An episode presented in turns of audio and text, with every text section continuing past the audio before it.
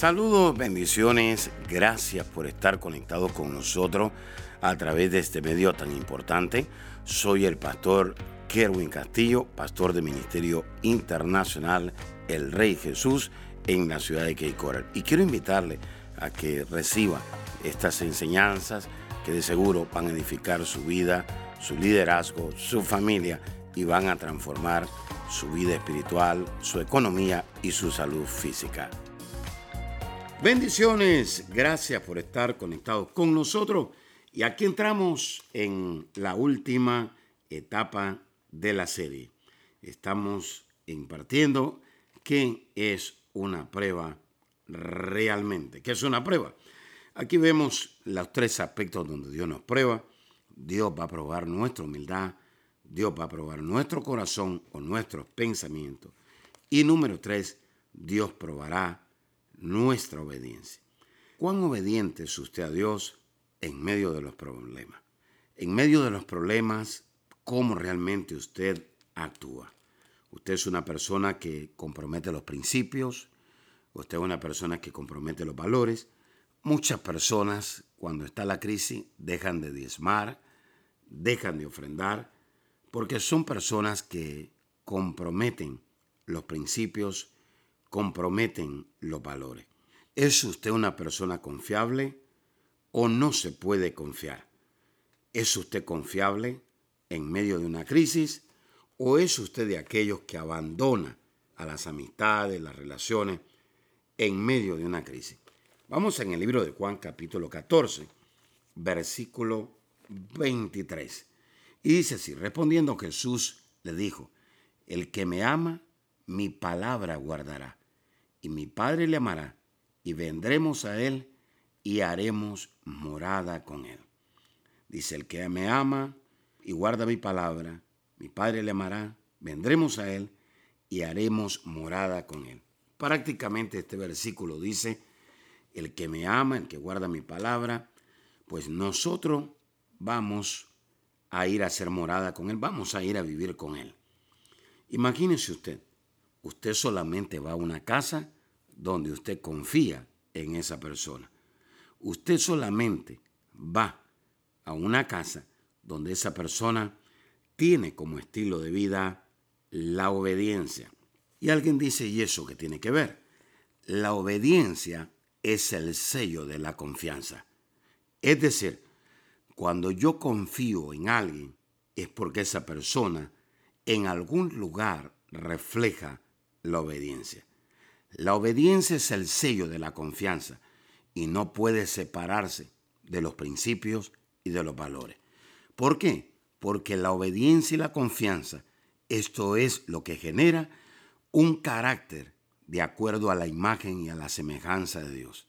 Hay muchas personas en esta hora que me están escuchando y necesitan desarrollar un buen carácter, necesitan mejorar su carácter, usted necesita la obediencia, porque la obediencia es el sello de la confianza y es aquello que genera en usted un carácter de acuerdo a la imagen y a la semejanza de Dios. Para algunas personas, la obediencia y la confianza no son considerados de gran importancia. Es decir, ellos piensan que a la hora de los problemas lo más importante es el dinero. A la hora de los problemas, a la hora de la crisis, la obediencia y la confianza son armas poderosas para enfrentar los problemas. Ponga atención, cuando usted ignora la obediencia y la confianza, es porque usted ignora los resultados. Una persona obediente genera un carácter fuerte y un carácter confiable. Una persona confiable es mejor que una persona que tiene 10 millones de dólares. Una persona obediente genera un carácter fuerte y confiable. Le hago una pregunta en esta hora. ¿Es usted una persona confiable? ¿Es usted una persona obediente? ¿Le pueden confiar a usted dos mil dólares y en 15 días regresar y ese dinero existe? ¿Le podrían confiar a usted el matrimonio de una persona, le podrían confiar a usted el negocio de una persona, podrían confiarle a usted el liderazgo de una iglesia? Dios dice, yo voy a probar tu humildad, yo voy a probar tu corazón, pero también voy a probar tu obediencia. En medio del desierto, su humildad, su corazón, su obediencia van a ser probadas. Y la obediencia es el resultado de un carácter que ha sido probado en medio de la crisis y que no ha desertado. Una vez más, la obediencia es el resultado de un carácter que ha sido probado en medio de la crisis y que no ha desertado. Hay personas que han sido probadas en la obediencia en medio de la crisis, pero en medio de la crisis han dejado a Dios.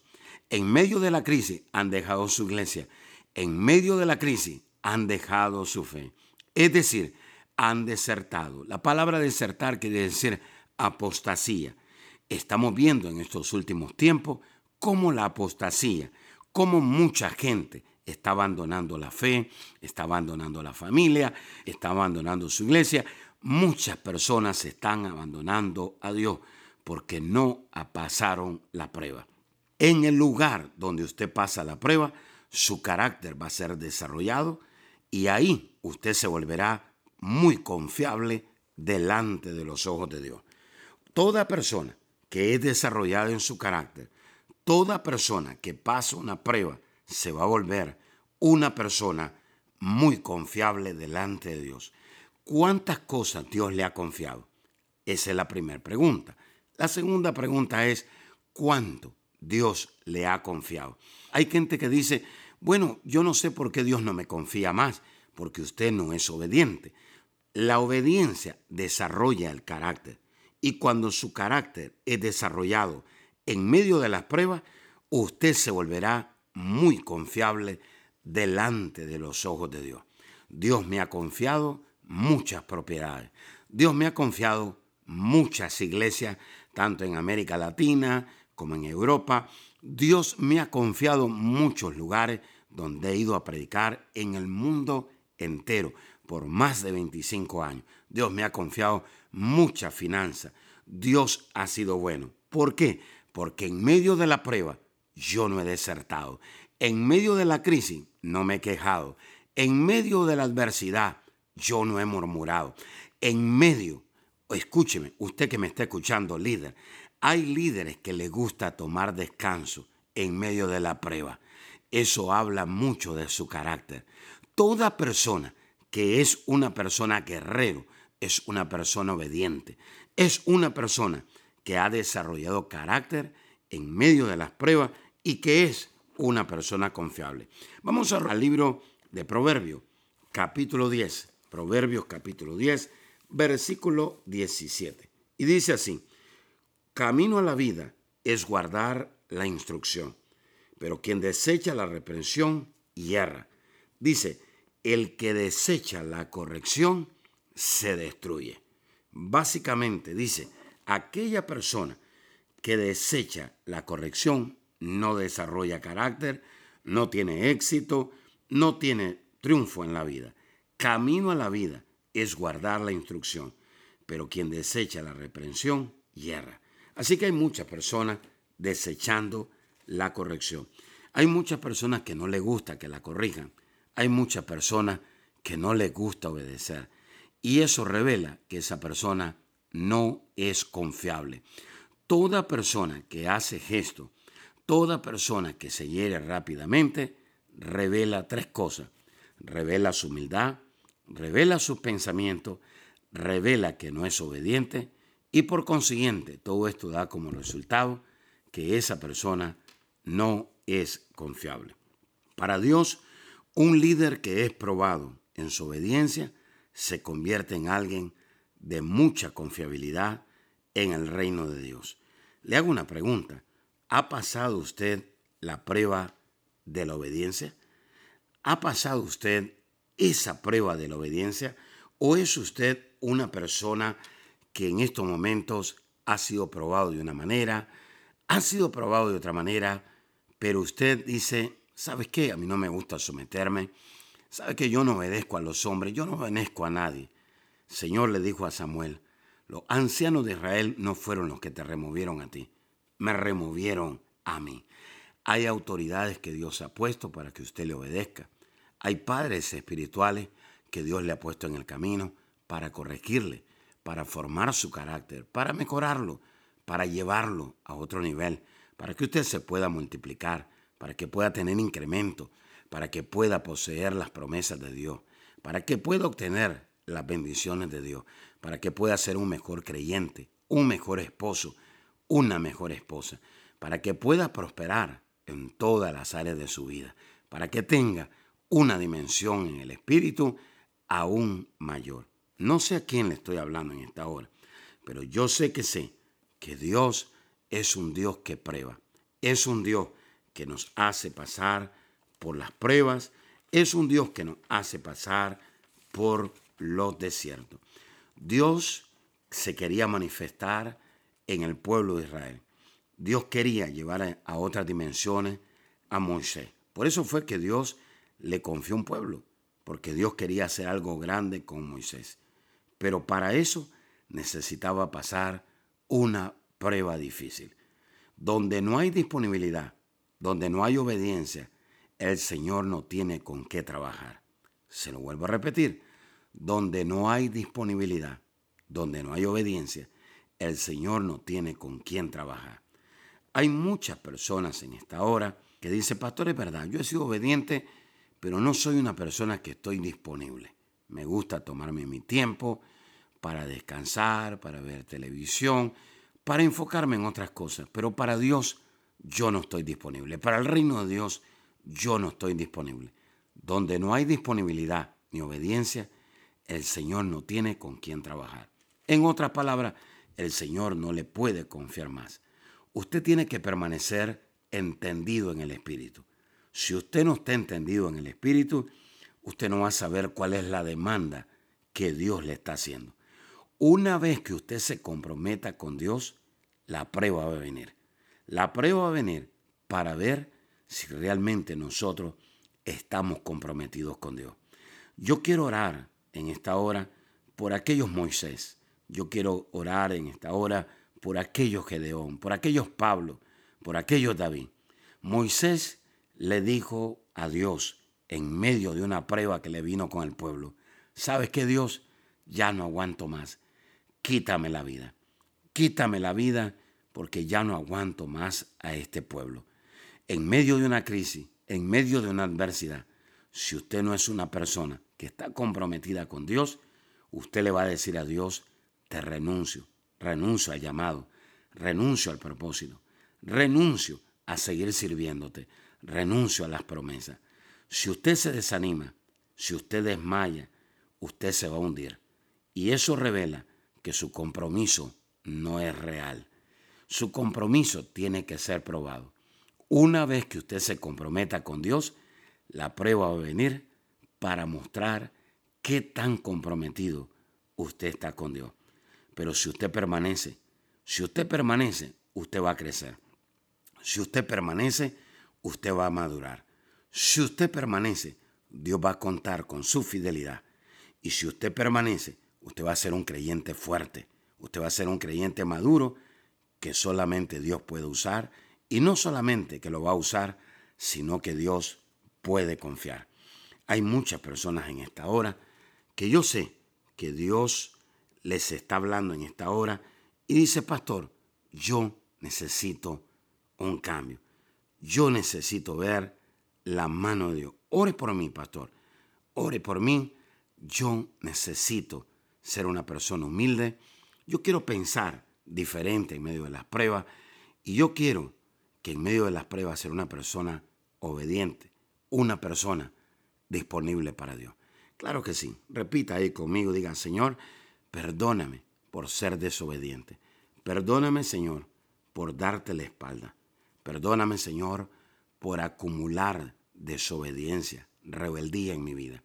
Y ahora, Señor, yo te pido perdón y te pido, Señor, que me des una nueva oportunidad para mostrarte mi obediencia, para mostrarte que verdaderamente soy confiable, que estoy comprometido contigo y que puedes contar conmigo para lo que sea.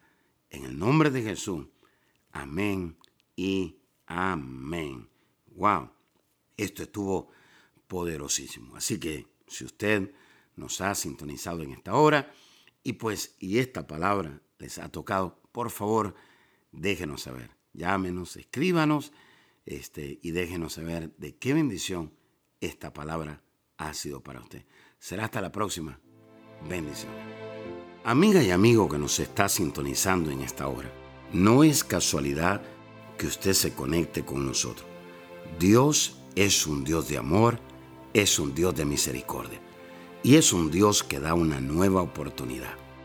Pero para que Dios nos dé una nueva oportunidad, necesitamos arrepentirnos. El arrepentimiento es lo que hace que Dios nos dé una nueva oportunidad. Quisiera usted en esta hora pedirle perdón a Dios por sus pecados. La palabra pecado quiere decir saber hacer el bien y no hacerlo. Todos hemos pecado, dice la Escritura, y por lo tanto estamos destituidos de la gloria de Dios. Pero también la Escritura dice que por gracia somos salvos. Y esto no es dado por el hombre, sino que es dado por Dios. Jesús murió en la cruz del Calvario. Y en la cruz del Calvario Jesús derramó un poder llamado gracia para darnos esa oportunidad de volver a acercarnos a Dios. Si usted se quiere acercar de nuevo a Dios o es la primera vez que usted quiere acercarse a Dios, Jesús dijo, yo soy el camino, yo soy la verdad y yo soy la vida. Y nadie puede ir al Padre. Nadie se puede acercar a Dios si no es a través de mí. Si usted quiere recibir a Jesús, dice la Escritura en Romanos 19, que con el corazón se cree, pero que con la boca se confiesa a Jesús como nuestro Salvador y el Señor de nuestra vida.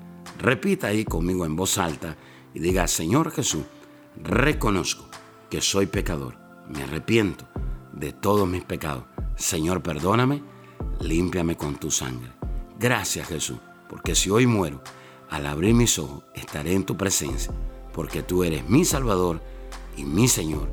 En el nombre de Jesús, amén y amén. Si usted hizo esta oración con nosotros, gracias.